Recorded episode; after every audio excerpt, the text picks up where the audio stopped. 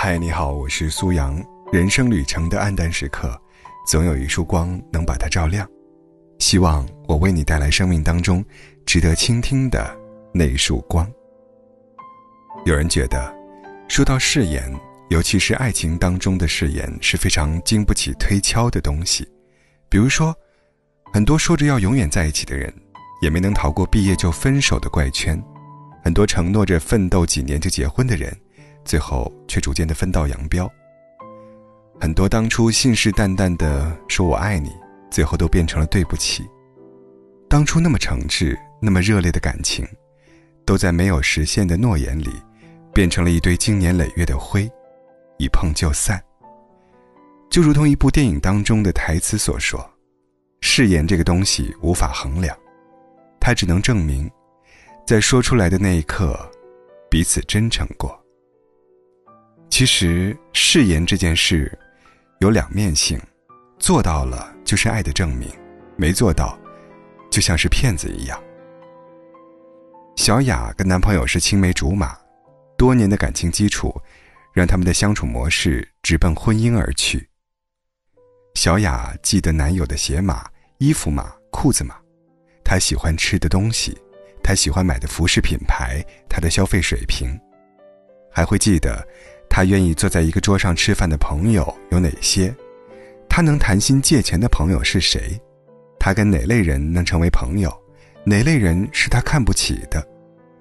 记得他的优点和缺点，他的自信和恐慌，他说过的每一句承诺和伤害的话语。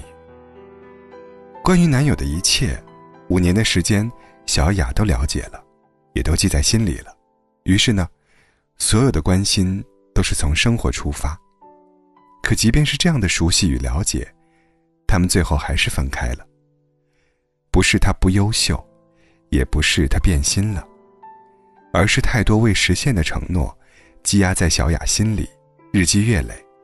一开始只是浅浅的落差，慢慢的就变成了深深的失望，再变成沉重的怨恨。小雅受不了那个。越来越暴躁的自己，也受不了那个一副无辜与幼稚表情的男生，终于在心里和他说了再见。小雅的故事虽然漫长，却并不复杂，承诺太多，行动太少。有时候，一段感情走向终结，未必一定是出轨、现实、父母反对等等各种世界性难题，也可能什么都没有。只是两个人之间的相处出了问题，就像是在电影《失恋三十三天》里面，女主角打电话挽回前男友时，对方说的一句话：“我们不是一不小心走到这一步的，每次吵架，你都趾高气扬不肯下来，我受不了，我仰视的脖子都要断了。”如果不失去，很多人真的学不会长大，就好像。有些人明明有读书的潜质，却在高考失败后突然被甩下，才痛定思痛去复读。可是，人生能重来的事情，真的没有多少。就像感情，经得起等待，经得起磨合，经得起风浪，经得起检验，却经不起消耗和浪费。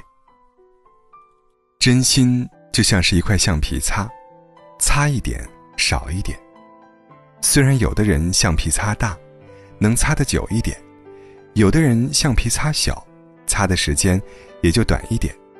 可是，如果一个人一直犯错，另一个人一直擦，总有一天，真心会全部变成一地的心碎。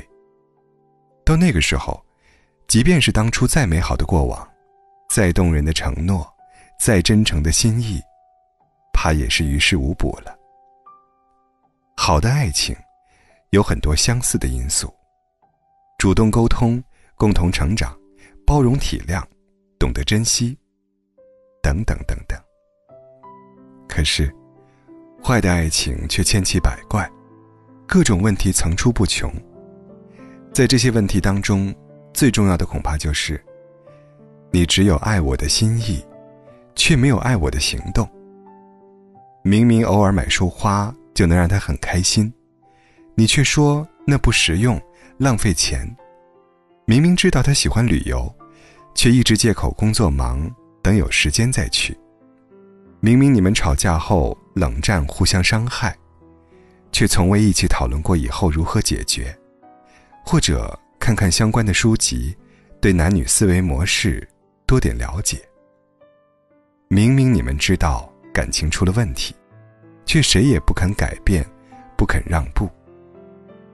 后来呀，彻底失去才明白，所有的愧疚与痛苦，都来自于当初的懒和逃避，而所有当初未能实现的承诺，都变成一个笑话。笑自己输得真惨。爱一个人最好的方式，从来不是向全世界发誓。而是把爱意用行动表达出来。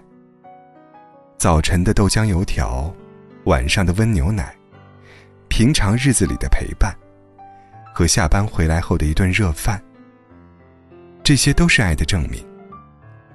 很多人会小看这些小事的力量，觉得不重要。可正是这些小事，组成了现实生活的一点一滴。你可以听对方说“我爱你”。但同时不要忘记，看他做了什么。我爱你，不是说说而已。有心的人，会把每一天都过成情人节，而有些人，却把每个本该加深感情的日子，都白白浪费了。所以，趁还爱着，趁彼此还有爱意，多为对方做些事情吧。千万不要等到寒心时，只能说一声对不起。很多人跟我说自己多多少少有些自卑，同时也问我有没有克服自卑的好方法。面对这样的问题，我思考了很久，然后回答他们：自卑是源于无法正视自己。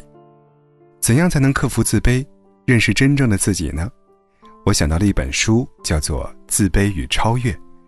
这是心理学家阿德勒的代表作，每年都有超过一百万人因为读这本书而改变。这次，我的好朋友夏雨嫣用温暖的声音演播《自卑与超越》，带你重新探索自我，超越自卑。听完之后，你会觉得非常有意义，所以想特别推荐给你，同时也争取到了最大福利：七天免费畅听《自卑与超越》。现在你只需向下滑动。在本条声音的文稿中点击链接，就可以免费领取《自卑与超越》七天畅听。期待通过阅读这本书，我们能够一起超越自卑，认识自我，理解自我。快点击声音文稿中的链接，和我一起听《自卑与超越》吧。